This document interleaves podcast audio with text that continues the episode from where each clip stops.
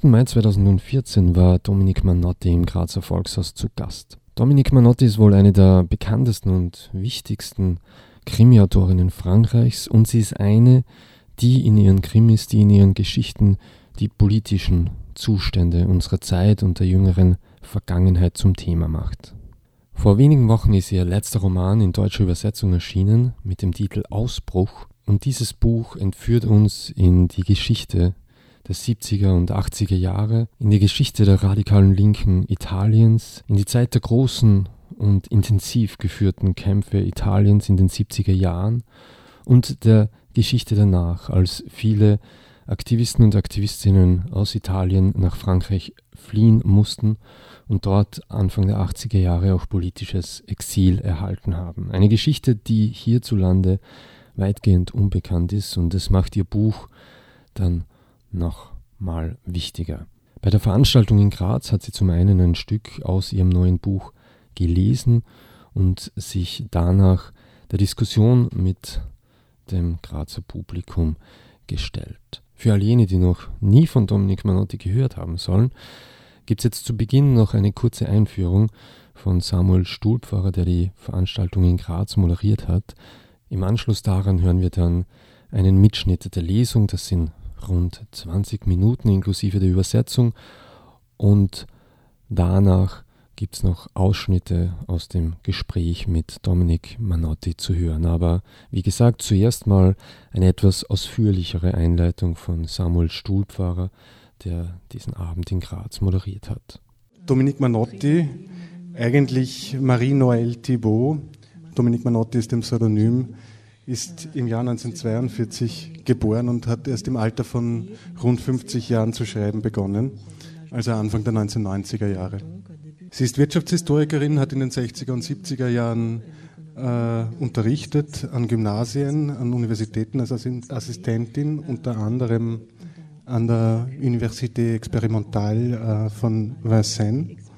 Sie ist politisch sozialisiert wie viele ihrer Generation im Algerienkrieg und wie viele ihrer Generation ist sie nach dem Mai 68 aus Enttäuschung oder Desillusionierung über das Verhalten der kommunistischen Partei und wie ich glaube aus guten Gründen aus dieser Partei ausgetreten. Von 1976 bis 1983 war sie Gewerkschafterin, unter anderem als Generalsekretärin der CFDT, einer der beiden großen äh, Gewerkschaftsströmungen in Frankreich, der Pariser Sektion in den 1980er Jahren, äh, in denen es in Frankreich de facto zwei sozialistische Regierungen, die erste unter Beteiligung der kommunistischen Partei gegeben hat, hat Dominique Manotti ihr politisches Engagement mehr oder weniger in, der, in die Literatur verschoben. Seither sind auf Deutsch nahezu alle ihrer Titel erschienen, bis auf den letzten, der, wenn er wortwörtlich übersetzt werden würde, der Traum von Madoff heißen müsste. Äh, ob er unter diesem Titel erscheinen wird, wissen wir noch nicht. Er wird gegenwärtig übersetzt und soll im Bälde erscheinen. Ebenso vielen Titeln stehen nahezu ebenso viele Preise gegenüber, unter anderem äh, in den Jahren 2011 und 2012 die Preise für den besten Krimi des Jahres, 2011 für Letzte Schicht und äh, 2012 für Roter Glamour. 2011 hat sie zudem für den gemeinsam mit Doha verfassten Roman Die ehrenwerte Gesellschaft den Preis für den besten französischen Krimi des Jahres erhalten. Nach dieser etwas ausführlicheren Vorstellung von Dominique Manotti hören wir sie nun gleich selbst mit ihrer Lesung aus dem Buch Ausbruch. On a donc décidé de commencer par un texte, par le début du livre. Je vais le lire d'abord en français, ensuite euh, il sera lu en allemand et ensuite nous alternerons. Äh, wir fangen also an mit dem Anfang von Ausbruch, zuerst auf Französisch, dann auf Deutsch und dann werden wir uns abwechseln. Février-mars 1987. 8 février, Rome et ses environs. Le local à ordures pue. Une grande benne débordant de sacs poubelles noirs sur un sol bétonné, pas de fenêtre, un rideau de fer doublé d'une grille métallique ferme le réduit, éclairé par deux mauvais néons. Filippo est furieux. D'habitude, quand il vient balayer et nettoyer le local, les camions poubelles sont passés, les bennes sont vides et ça pue moins. Aujourd'hui, l'odeur est presque insoutenable. Haut le mais bon, il n'a pas le choix, il se met au boulot. Il balaye, frotte le sol, balance de la javel et des grands seaux d'eau. Six mois de tôle derrière lui, encore 410 jours à tirer, folle envie de sortir. Mais comment? Mais après Il jette un seau d'eau à la volée, regarde sa montre. Dans un quart d'heure, corvée finie, pointée, remontée en cellule, 410 jours, putain, encore 410 jours. Soudain, le moteur qui commande de l'extérieur le rideau de fer se met en marche. Le rideau de fer vibre, panique. Ce n'est jamais arrivé. Je ne suis pas censé être là quand la porte s'ouvre. Qu'est-ce que je fais? Regard affolé à la montre. Pourtant, c'est bien mon heure. Un bruit sourd dans le conduit du vide ordure, des coups contre les parois, un corps en boule, propulsé dans la benne, qui se détend et plonge dans les ordures. Filippo a juste le temps de reconnaître son co-détenu, Carlo, un flot de réactions incohérentes, mon seul ami qui se fait la malle, et sans moi. Le rideau de fer commence à se soulever, ray de lumière du jour au ras du sol. Je suis là quand il se fait la malle, on va m'accuser, complice, j'en prends pour un an de plus, au moins, mitard. Sans plus réfléchir, Filippo saute, bras tendus, attrape le bord de la paroi de la benne, rétablissement acrobatique, et plonge à son tour dans le tas d'ordures. Il entend Carlo jurer à voix très basse et lui dire Enterre-toi, bordel, et couvre-toi le visage. Et puis il perd le contact avec lui. Il relève son t-shirt par-dessus sa tête, ferme les yeux et nage entre les sacs, vers le fond de la benne.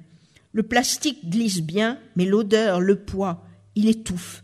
Un sac déchiré, les bras et la tête s'enfoncent dans du poisseux, visqueux, pourri, râpeux, et l'odeur. Brusque vomissement, plein le visage. Réagis, arrête de paniquer, sinon tu vas crever. Écarte ce t-shirt, mouche-toi, respire calmement, à très petits coups, en protégeant ton nez et ta bouche. Le corps en boule, Filippo cherche par des gestes très lents à se ménager une bulle d'air. Il écoute les bruits de l'extérieur. Le camion vient de déposer une benne vide. Il imagine les gardiens qui tournent tout autour dans la cour. Maintenant, le camion va, changer la leur, va charger la leur. Un choc contre les parois, la benne se soulève, traction, nouveau choc, elle est sur le camion. Un temps, les éboueurs doivent bâcher, moteur, on roule, un arrêt, cœur battant, les gardiens doivent soulever la bâche, inspecter le contenu de la benne, Filippo se recroqueville, le camion repart, allure régulière, il est dehors. Stupeur. Qu'est-ce que je fais là exactement? Il perd brièvement conscience. Februar, März 1987. 8. Februar. Rom um Umland. Der Müllraum stinkt. Ein großer Container, der von schwarzen Säcken überquillt. Betonboden, keine Fenster, zwei trübe Neonröhren. Ein eiserner Rollladen mit Metallgitter riegelt das Kabuff ab. Filippo ist wütend. Wenn er sonst zum Fegen und Schrubben kommt, war die Müllabfuhr schon da. Die Container sind leer und es stinkt nicht so. Heute ist der Geruch fast unerträglich. Brechreiz. Aber gut, er hat keine Wahl. Macht sich an die Arbeit. Er fegt und schrubbt den Boden, kippt Desinfektionsmittel und große Eimer Wasser darüber. Sechs Monate Knast hinter ihm, noch 410 Tage abzusitzen, irrsinnige Lust zu türmen, aber wie? Und was dann? Erneuter Schwung, Wasser, Blick auf die Uhr. In einer Viertelstunde ist die Plackerei geschafft. Stechuhr, wieder hoch in die Zelle. 410 Tage, verdammt noch einmal, 410 Tage. Plötzlich springt draußen der Rollladenmotor an. Der Rollladen vibriert. Panik. Das ist noch nie vorgekommen. Ich sollte gar nicht hier sein, wenn das Tor aufgeht. Was mache ich jetzt? Verwirrter Blick auf die Uhr aber es ist noch nicht, aber es ist doch meine Zeit. Ein Rumpeln im Müllschlucker, etwas knallt gegen die Wände, ein zur Kugel zusammengerollter Körper saust in den Container, faltet sich auseinander und taucht zwischen die Abfälle ab. Filippo hat gerade noch seinen Zellengenossen erkannt, Carlo. Eine Flut krauser Reaktionen, mein einziger Freund haut ab und ohne mich, der Rollladen beginnt sich zu heben, ein Streifen Tageslicht auf dem Boden. Ich hier, während er abhaut, man wird mich beschuldigen, Komplize, ich fange mir noch ein Jahr ein, mindestens, Einzelhaft. Ohne weiter nachzudenken, springt Filippo mit gestreckten Armen hoch, packt den Rand der Containerwand, Klimmzug und taucht seinerseits in den Müllhaufen ein. Er hört Carlo sehr leise fluchen und sagen, grab dich runter, verdammt, und bedeck dein Gesicht. Dann verliert er den Kontakt zu ihm. Er zieht sich sein T-Shirt übers Gesicht, schließt die Augen und wühlt sich zwischen den Säcken zum Containergrund. Das Plastik lässt ihn gut gleiten, aber der Gestank, das Gewicht auf ihm, er kriegt keine Luft. Ein aufgerissener Sack. Arme und Kopf versinken in klebrigen, breiigen, fauligen, kratzigen und dieser Gestank. Je erbricht er sich, voll ins Gesicht.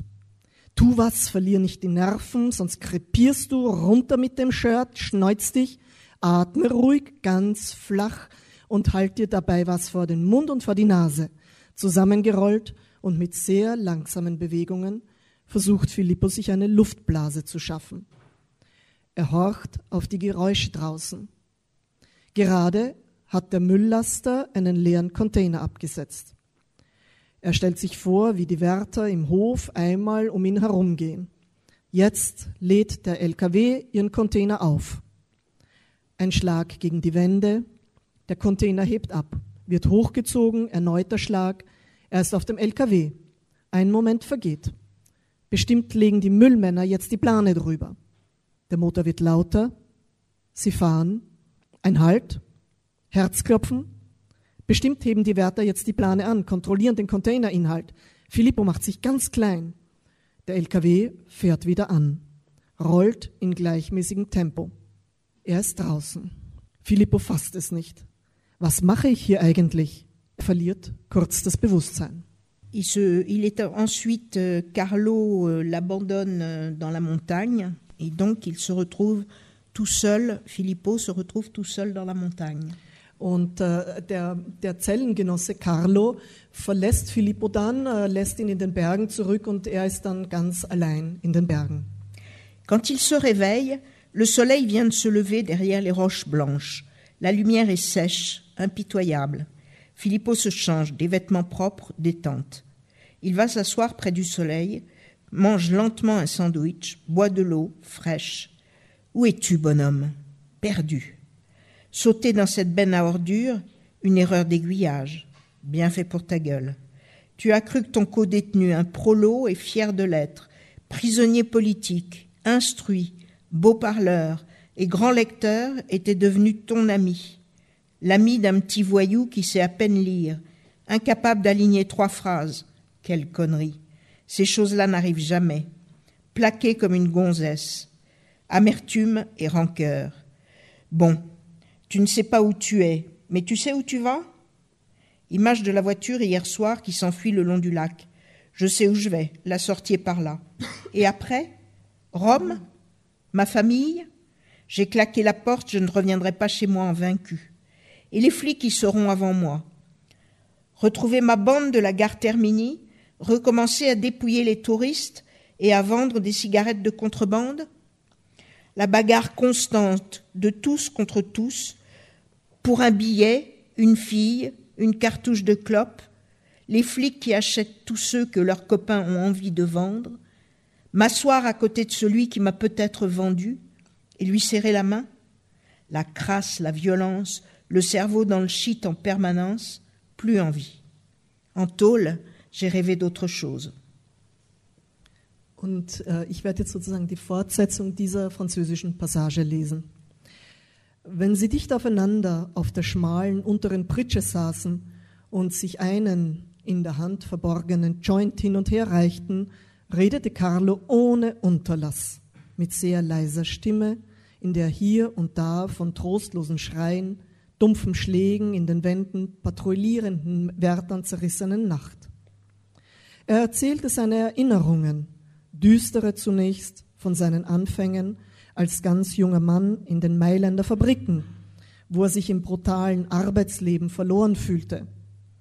Nach kurzer Zeit begannen die Arbeiteraufstände der späten 60er Jahre. Carlo erzählte von den bald schon täglichen Versammlungen in seiner Fertigungshalle, in seiner Fabrik, wo jedermann das Wort ergriff und wo jedermanns Wort gleich viel wog, wo man tastend ein kollektives Denken, einen kollektiven Willen entwickelte.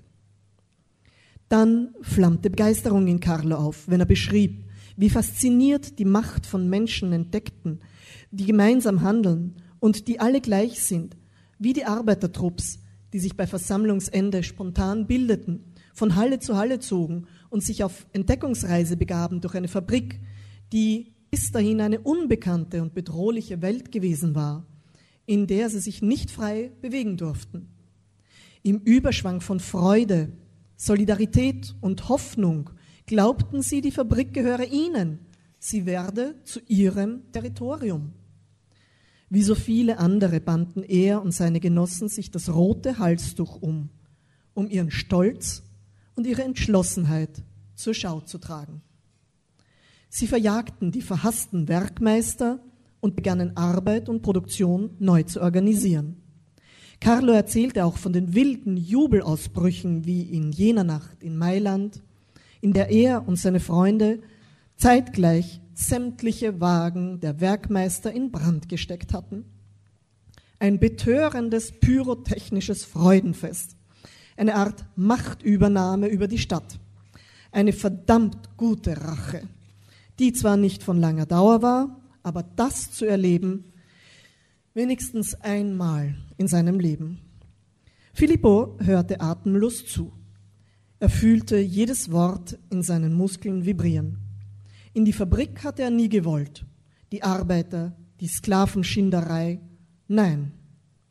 Aber die zusammengeschweißte Gruppe, auf Gedeih und Verderb solidarisch, Aufstand und kollektive Gewalt als Lebensform, die Aussicht, eines Tages alles platt zu machen, davon hatte er immer geträumt. Doch in den Banden von Rom stets nur ein sehr fernes und verzerrtes Echo seiner Träume gefunden den Überlebenskampf jeder gegen jeden und die Verzweiflung, ohne sie je in Worte fassen zu können. Heute erinnert er sich genau. Er hat Carlo und die Mailänder Arbeiter beneidet. Carlo erzählte weiter.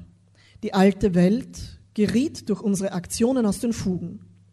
Wir erlebten den Anbruch einer neuen Zeit, aber wir fanden nicht die richtigen Worte und Sätze, um die Welt, die wir erdachten, zu beschreiben und ein ganzes Volk in dieses Abenteuer mitzureißen. Wir sprachen eine verknöcherte, überholte Sprache, jene Sprache, die wir geerbt hatten, jene der alten Welt, die wir zu Grabe tragen wollten. Deshalb verstand man uns zwangsläufig nicht. Und ich glaube, wir verstanden uns auch selbst nicht. Hätte es in unseren Fabriken einen Victor Hugo gegeben, um von unseren Heldentaten zu erzählen, stelle das nur mal vor. Unser Schicksal wäre vielleicht ein anderes gewesen. Man weiß es nicht. Es gibt solche Momente, wo Welten ins Wanken geraten können. Und an dem Punkt verstummte er, versank in seine Erinnerungen und in seine Träume. Filippo im Dunkeln neben ihm, Carlos Wärme direkt an seiner, lauschte nunmehr seinem Schweigen, zu Tränen gerührt, ohne sich zu fragen, warum. Victor Hugo, nein, das stellte er sich nicht vor. Er wusste nicht, wer das war. Aber damals sagte er sich, eines Tages würde er es vielleicht wissen. In bedrückterem, verzweifeltem Ton fuhr Carlo fort. Die Sache wurde sehr bald zu groß für uns. Das haben wir wohl dann nicht richtig und wohl auch zu spät kapiert. Die Bosse organisierten die Wirtschaftskreisläufe neu. Das Schlüsselwort hieß jetzt Globalisierung der Märkte. Wir merkten, wie die Fabrik, unsere Welt, die einzige, die wir kannten, der Ort all unserer Kämpfe, unseres Stolzes und unseres Lebens überhaupt, uns entglitt. Produktionszweige wanderten ab, niemand wusste wohin. Es kamen andere Maschinen und mit ihnen eine andere Arbeitsorganisation. Die Planungsabteilungen übernahmen die Macht, die Belegschaften zerfielen. Wir spürten die Notwendigkeit, die Kampfzone auszuweiten, raus aus der Fabrik, um dort nicht unterdrückt zugrunde zu gehen. Und im Dezember 69 zündeten die Handlanger der extremen Rechten, die italienischen Geheimdienste und die CIA in einer Mailänder Bank in der Piazza Fontana eine Bombe. 17 Tote, Dutzende Verletzte. Sagt dir das was, Filippo? Entfernt hat mich nicht interessiert. Das war in Mailand, sehr weit weg im Norden. Danach explodierten weitere Bomben. Brescia, der Italicus Express. Die italienischen Geheimdienste ermordeten ihr eigenes Volk. Im Kampf gegen uns stifteten sie Chaos und Terror, um eine neue, breite Front gegen die Kommunisten und die Roten zu schaffen. Bei unseren Demonstrationen waren wir zu Zehntausenden auf der Straße. Wir dachten, das Volk sind wir. Wir hielten uns für stark genug, es ihnen gleich zu tun und sie außerhalb der Fabrik auf dem von ihnen gewählten Terrain mit der Waffe in der Hand zu bekämpfen. Schließlich waren wir die Söhne der russischen Revolution von 1917, die Turiner Arbeiterräte, der Kommunistischen Partei Italiens und des italienischen Widerstands. Die Erinnerung an die brutalen Kämpfe war in unseren Familien, in den Fabriken noch so lebendig, so nah. Nach langem Schweigen sagte Carlo, ich werde dir eine Kindheitserinnerung erzählen. Filippo war überrascht. Kindheitserinnerungen gehörten nicht zu Carlos üblichem Repertoire. Aber er wartete schweigend ab.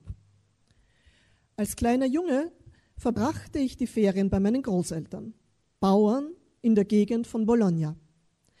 Einmal im Jahr, immer am 5. August, vermutlich ein Jahrestag, nahm ich mein Großvater mit nach hinten in den Gemüsegarten, hinter eine Hecke. Wir gruben eine Metallkiste aus. Er öffnete sie. Sie enthielt zwei in Tücher gewickelte Pistolen. Jedes Jahr sagte er in feierlichem Ton, Walter P38 Pistolen, den Deutschen abgenommen.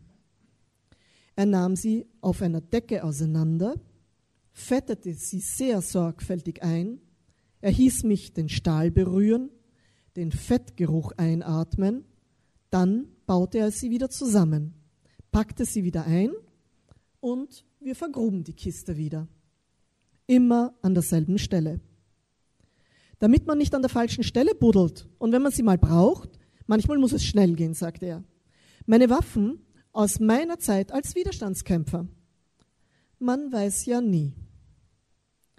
Als ich sie Jahre später holen wollte, mein Großvater war längst tot, fand ich sie nicht mehr. Carlo hatte einen Kloß im Hals. Er schwieg einen Moment.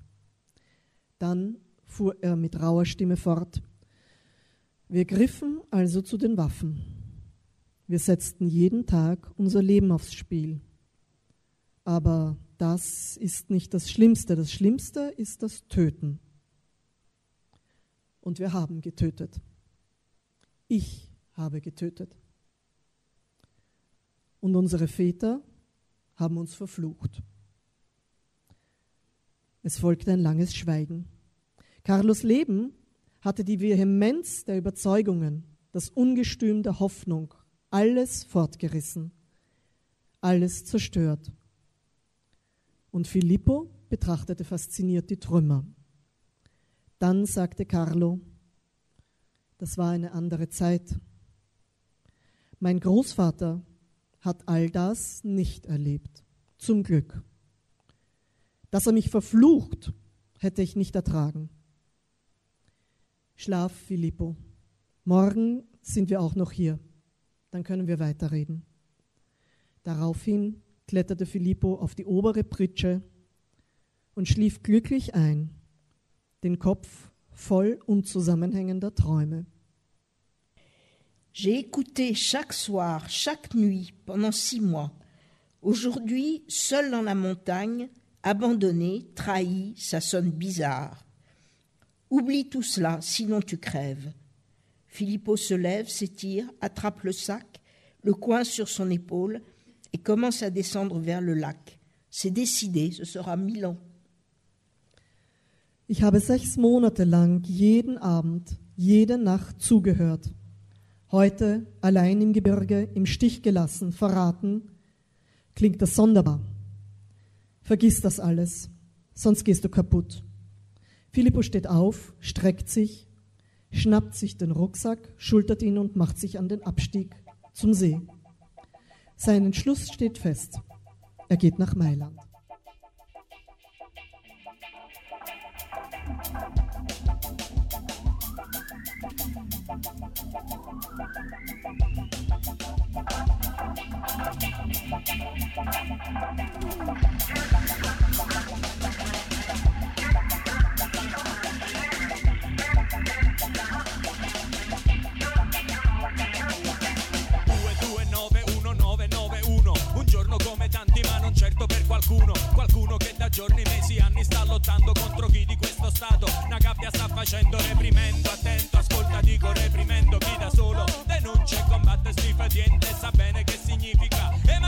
canciones.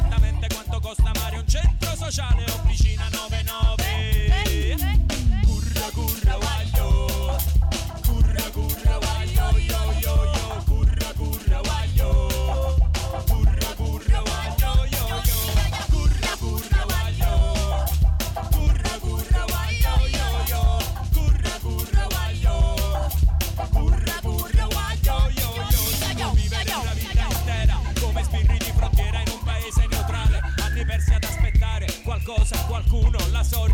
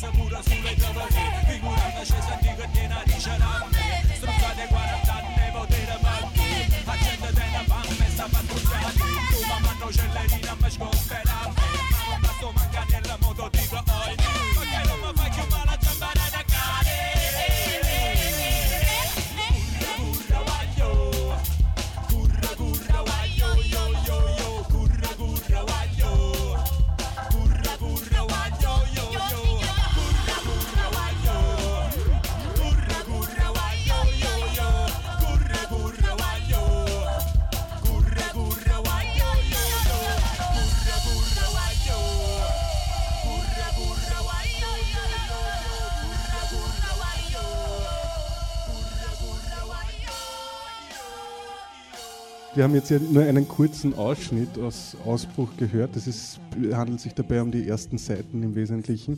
Im weiteren Verlauf der Handlung ist das Milieu, in dem sich äh, diese Handlung abspielt, jenes der italienischen Exilanten im Paris der 1980er Jahre. Dominique Manotti wird ja auch als eine Chronistin der 80er Jahre gehandelt. Ich würde Sie oder dich gerne ersuchen, kurz den historischen Hintergrund dieses, für dieses Milieu, äh, den historischen Hintergrund dieses Milieus irgendwie zu erklären oder zu erläutern. Ja, und wie es dazu kam, dass es überhaupt sozusagen dieses Milieu in, in Paris der 1980er Jahre ge gegeben hat. En, en 1981-82, les Italiens savent, les, les militants euh, de, de- des groupes euh, d'extrême gauche italiens, euh, comme par exemple les Brigades Rouges, savent déjà que, que c'est une erreur, qu'ils qu'ils ont fait fausse route.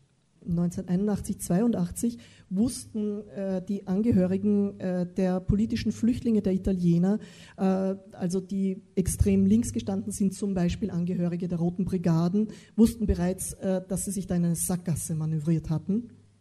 La question euh, est de savoir comment mettre fin euh, à, à la lutte armée.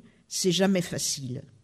Äh, die Frage war, äh, wie kann man überhaupt einen bewaffneten Kampf äh, beenden? Das ist sicher nie leicht. C'est dans ce cadre-là que Mitterrand discute, que Mitterrand, qui est président de la République en France depuis 1981, euh, discute avec le gouvernement italien et qu'ils se mettent d'accord euh, sur le fait que la France offre euh, aux militants politiques qui ont pratiqué la lutte armée un refuge en France s'ils s'engagent à abandonner la lutte armée. Dann wurde folgende Lösung gefunden. Mitterrand, der seit 81 an der Regierung war, hat sich mit der italienischen Regierung abgesprochen und man hat Folgendes gemacht. Man äh, hat diesen äh, Bewaffneten, also den Roten Brigaden zum Beispiel oder anderen Widerstandskämpfern in Frankreich, in, aus Italien, in Frankreich politisches Asyl angeboten, unter der Bedingung, dass sie ihren äh, bewaffneten Kampf aufgeben.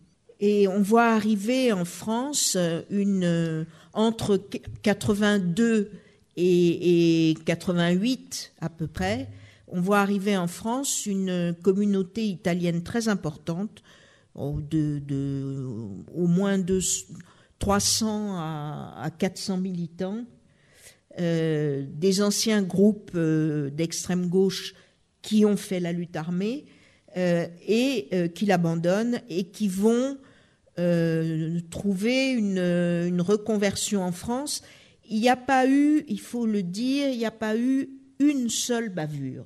In Frankreich sind dann also so zwischen 1982 und 1988 äh, ziemlich viele von diesen äh, Personen, die der extremen Linken in Italien angehört haben und eben einen bewaffneten Kampf dort praktiziert hatten, nach Frankreich gekommen und haben dann dort einen äh, Platz gefunden, eben unter der Bedingung, dass sie den bewaffneten Kampf aufgeben. Und es gab da auch wirklich nicht einen Ausrutscher. C'est à ce moment-là que moi qui avais euh, des liens très anciens et, et très étroits avec l'Italie, euh, sans, enfin, j'ai jamais eu euh, personnellement, j'ai jamais eu de, contact avec les groupes euh, armés. C'était pas mon orientation. Euh, moi, j'avais des contacts avec euh, les syndicats italiens, avec un mouvement politique comme il Manifesto, avec des militants du PCI. J'ai jamais eu de contact avant avec les Brigades Rouges, par exemple.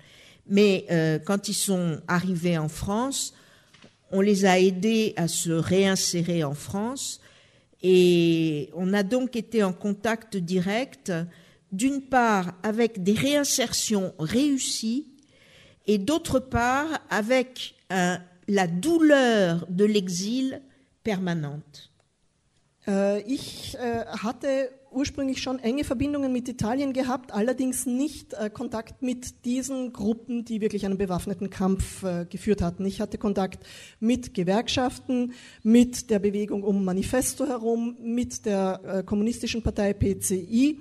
Äh, also, aber vorher hatte ich, wie gesagt, nicht Kontakt mit jenen Personen, die den bewaffneten Kampf praktiziert hatten.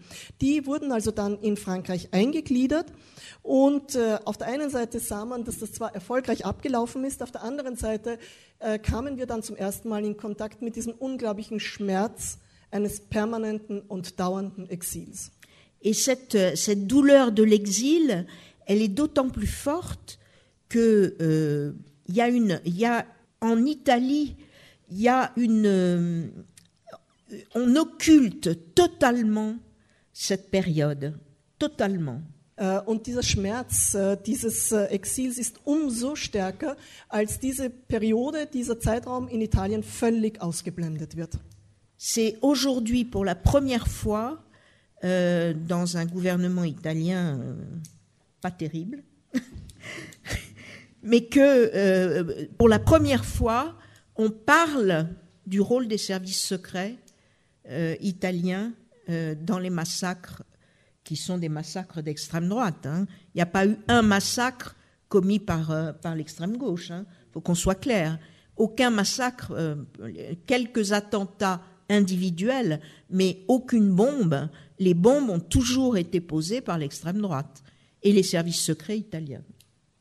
Or ça a été totalement occulté et pendant toute la période Berlusconi, par exemple, on parlait des terroristes. Les terroristes, c'était les brigades rouges. Und heute ist es das erste Mal, dass in Italien diese Sache überhaupt äh, thematisiert wird unter einer Regierung, die, naja, so und so ist eben. Äh, jedenfalls kommt jetzt zum ersten Mal zur Sprache, dass die Geheimdienste, die rechts außen waren, diese Massaker verübt haben. Das muss man sagen. Es gab kein einziges Massaker, das von den links, von den extrem Linken verübt wurde. Es gab einige Einzelaktionen von Einzeltätern, aber die Bomben, die wurden von den Geheimdiensten und von der extremen Rechten äh, gelegt. Aber wie gesagt, das ist etwas, was bis jetzt immer ausgeblendet wurde und unter Berlusconi sprach man immer nur von den Terroristen.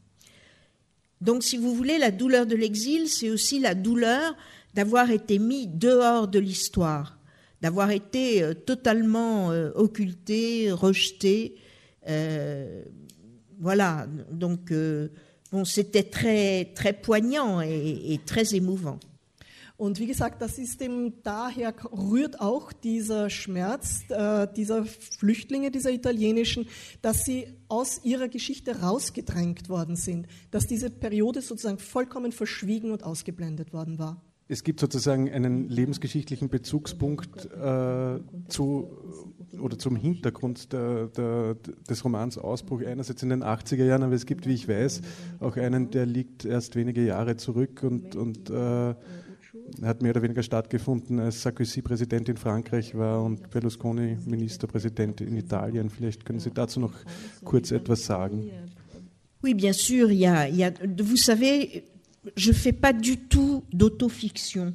Also ich denke mir nicht äh, jetzt äh, Geschichten aus und ich schreibe jetzt nicht genau das hinein, was in meinem Leben passiert ist. Mais dans tout roman, il y a évidemment euh, complètement recomposé, complètement réécrit, refait, refabriqué. D'ailleurs, c'est le sujet du roman, comment on refabrique son histoire. Mais il y a évidemment beaucoup d'éléments personnels, toujours. Aber es ist sicherlich so, dass äh, bei jedem Schriftsteller und in jedem Roman das so ist, äh, dass man etwas einfließen lässt von der eigenen äh, Geschichte. Und das ist eben die Frage, wie formt man die eigene Geschichte so um, dass man es zu einem Roman machen kann. Alors, même pour, euh, pour préciser euh, quelques détails, euh, d'habitude, je fais énormément de documentation pour mes romans. Äh, normalerweise schaue ich mir sehr viel Dokumentation an, bevor ich einen Roman schreibe. Et j'étais euh, depuis quatre ans sur les mêmes sujets. Und vier Jahre beschäftigte ich mich schon mit demselben Thema. Alors j'ai commencé à en avoir absolument marre. Je n'arrivais plus à, j'avais plus d'imagination. J'étais complètement asséchée. C'était trop. Und irgendwann hat es mir dann total gereicht. Ich war schon völlig ausgetrocknet. Ich habe mir überhaupt keine Idee, keine Vorstellung mehr dazu machen können. Donc j'ai abandonné ce sur quoi j'étais en train de travailler et j'ai fait l'évasion euh, beaucoup plus vite que n'importe quel autre de mes romans parce que je l'ai faite avec mes souvenirs et beaucoup plus qu'avec de la documentation. Und deswegen habe ich dann aufgegeben, das, woran ich gerade gearbeitet habe, und habe Evasion, also der Ausbruch, äh, geschrieben. Äh, und ich habe es sehr viel schneller gemacht als alle anderen Bücher, weil ich es auf der Basis meiner Erinnerungen gemacht habe. Euh, c'est beaucoup sur, la, sur les problèmes. C'est un roman qui, qui porte beaucoup sur l'écriture, sur, euh, sur la, la, la mythomanie des écrivains, c'est-à-dire euh, la façon dont les écrivains vivent à moitié, euh, à moitié dans leurs livres, ou même aux trois quarts, ou même quand ils deviennent vraiment mythomanes, complètement dans leurs livres. Et, et, c'est très c'est très obsédant et très compliqué. Und äh, das ist ein Buch, das, in dem es ja auch vor allen Dingen ums Schreiben geht, um die Art des Schreibens, um eine gewisse Mythomanie, wie man sich da, wie man von einem Buch sozusagen aufgesaugt wird und hineingezogen wird, äh, wie das eigentlich ist, wenn ein Schriftsteller dann zur Hälfte oder zu drei Viertel oder möglicherweise sogar total in seinen Büchern liegt. Also das ist schon irgendeine Art von Besessenheit. Il y a beaucoup d'écrivains italiens qui ont vécu. Alors, je pense aussi, euh, ce que j'ai pas dit, je pense aussi que l'exil est propice à cette situation Und ich glaube, dass Exil so etwas fördert, parce qu'il coupe toute une partie du lien au réel. weil dadurch ein ganzer Teil der Realität abgeschnitten wird. Et il y a beaucoup d'écrivains italiens qui ont vécu cette période et qui l'ont et qui sont devenus écrivains à travers cette expérience. Je pense, euh, tu, tu m'as parlé de Carlotto, mais il y a aussi Eri De Luca. Äh, äh, ich glaube, dass das übrigens das passiert, äh, das ist, was vielen Schriftstellern passiert ist, italienischen Schriftstellern, weil sie von der Realität abgeschnitten waren, haben, sind sie überhaupt erst Schriftsteller geworden. Wir haben zum Beispiel Luca oder Carlotto. Et tous ces souvenirs ont été évidemment ravivés parce que euh, sous la présidence de Sarkozy, euh, Berlusconi, qui était le Premier ministre italien, président du Conseil, pardon, président du Conseil italien, euh, a demandé l'extradition de militants italiens réfugiés en France. Et il l'a demandé parce que dans sa politique à lui, c'était très important.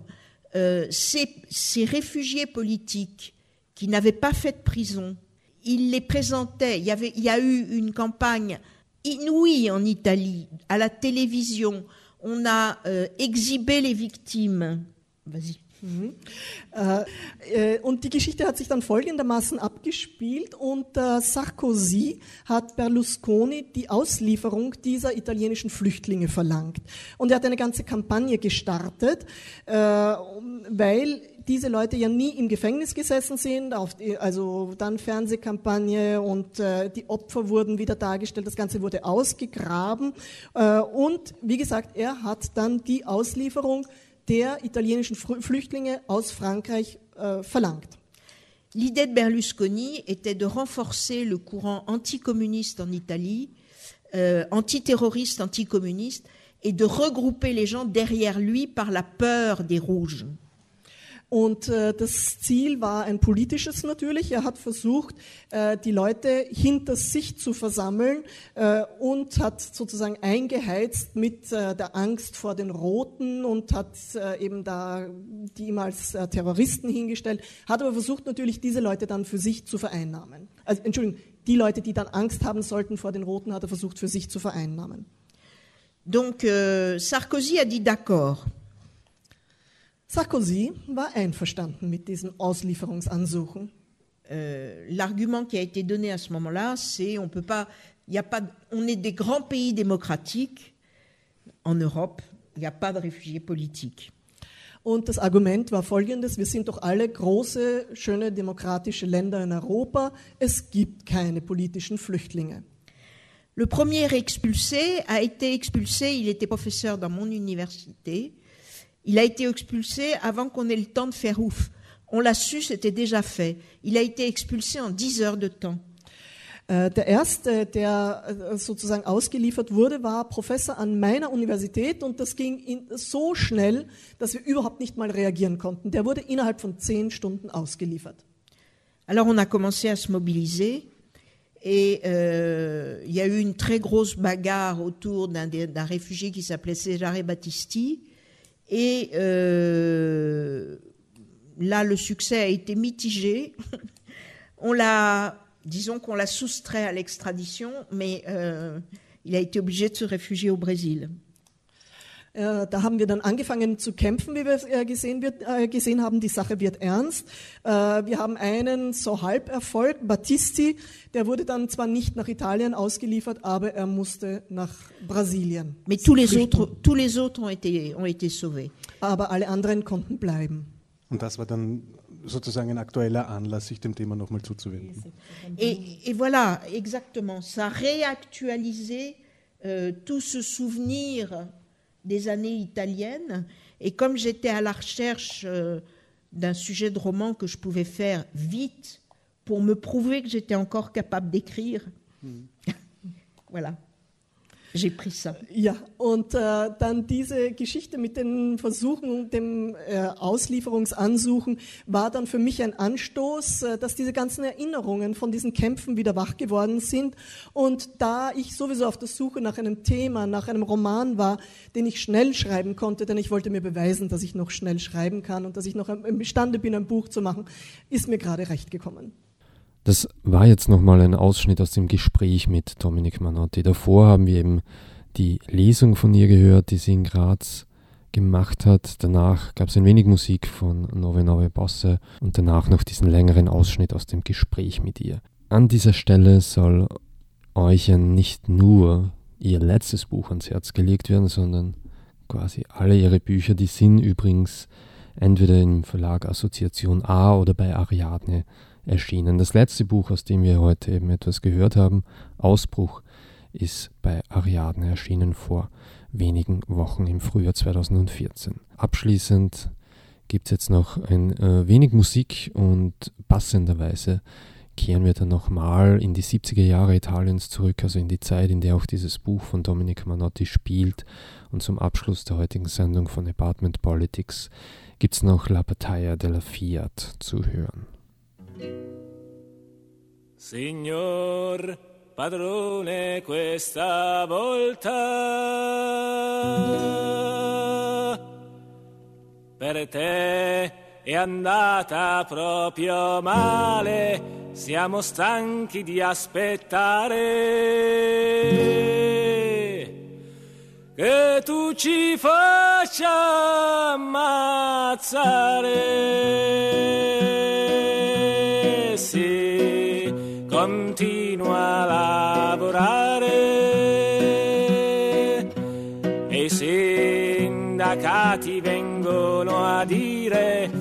Bisogna ragionare.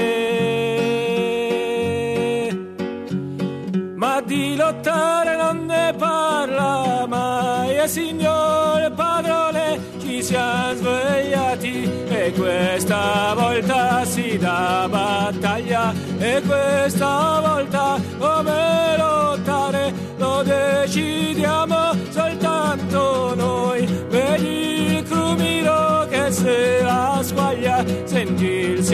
silenzio nelle officine. Forse domani solo il rumore della mitraglia tu sentirai. E signor padrone questa volta per te è andata proprio male. D'ora in poi se vuoi trattare dovrà rivolgerti soltanto a noi e questa volta non ci compri con le 5 lire dell'aumento, se offri 10 vogliamo 100. Se offri 100 mille